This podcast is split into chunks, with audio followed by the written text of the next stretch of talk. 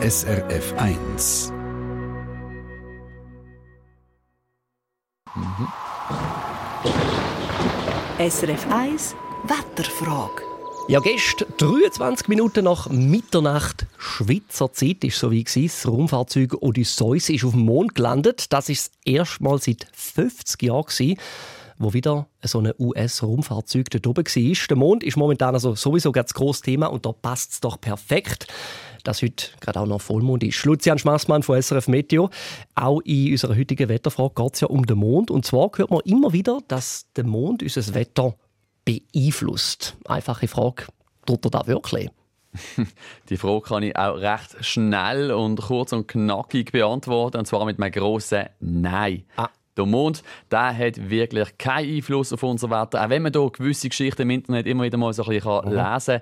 Aber der Mond hat wirklich nichts mit unserem Wetter zu tun, zumindest nicht direkt. Ja, dann danke herzlich für den Besuch und wünsche ja, einen schönen also. Samstag. Ähm, nein, der Mond, du hast ja trotzdem vorhin schon gesagt, der Mond ist ja für uns trotzdem auf der Erde viel mehr als nur, sagen wir, äh, ein schönes Fotomotiv. Du bist ja jetzt da aus einem Grund. Genau, irgendetwas will ich noch erzählen zum Mond. Und zwar alle, die schon mal am Meer sind, die haben natürlich den Einfluss vom Mond bei uns auf der Erde direkt miterleben Genau, du machst schon perfekt vor. Und zwar ist der Mond hauptverantwortlich für die Gezeiten, also für die Flut und für die Ebbe beim Meer. Mhm. Und wie beeinflusst denn der Mond jetzt schon wieder genau Flut und eben? Ich weiß, wir haben es mal irgendwo gelernt, aber natürlich auch wieder vergessen.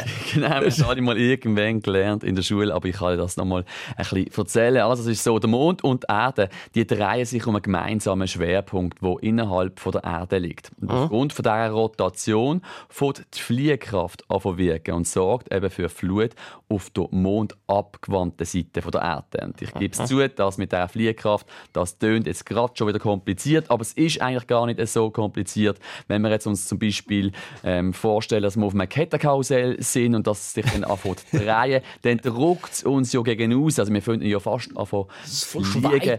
Das ist ja. eigentlich einfach die Fliehkraft, mhm. die wirkt. Und beim Mond-Erde-System wird es jetzt aufgrund eben von dieser Rotation auch so sein, dass die Fliehkraft anfängt zu wirken und dann tut eben das Wasser auf der Mond abgewandten Seite, das tut so richtig nach außen drücken und mhm. darum entsteht dann, entsteht dann dort die Flut. Und jetzt ist es aber so, dass sich der Mond und Erde gegenseitig auch noch anziehen. Und aufgrund von dieser Gravitationskraft wird jetzt das Wasser auf der Erde vom Mond auch noch angezogen. Das heißt auch auf der Mond zugewandten Seite entsteht Flut. Und direkt mhm. dazwischen, in diesen Gebieten auf der Erde, da haben wir dann gerade die Ebbe. Und weil jetzt noch die Erde sich um die eigene Achse in 24 Stunden auch noch einmal drehen, dann haben wir die typische Abfolge von Flut, Ebbe, wieder Flut und dann wieder Ebbe. Es kommt und geht. Und, und eben die Flut und Ebbe, die sind ja nicht immer so ganz gleich ähm, stark ausprägt. Mal kommt die Flut ein bisschen höher, mal weniger hoch. Von, von, von hängt jetzt das ab? Das kommt auf die jeweilige Konstellation vom Mond, von der Erde und von der Sonne drauf an. Weil die Sonne,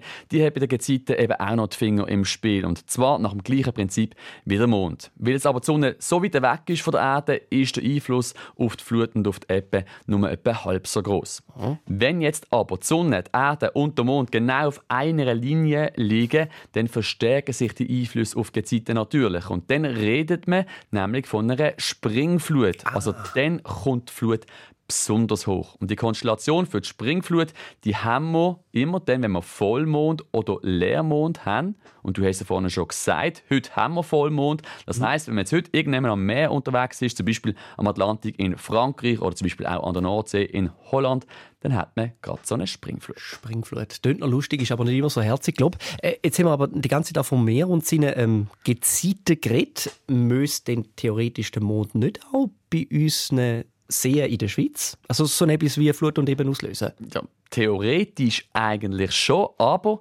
in der Realität sind einfach die Schweizer Seen zu klein und auch die Wassermasse von diesen Seen ist einfach zu klein, dass es da wirklich einen spürbaren Effekt von Flut und Ebbe würde geben. Wieder etwas gelernt. Danke vielmals, Lucian Schmaßmann.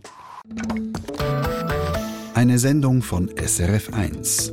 Mehr Informationen und Podcasts auf srf1.ch.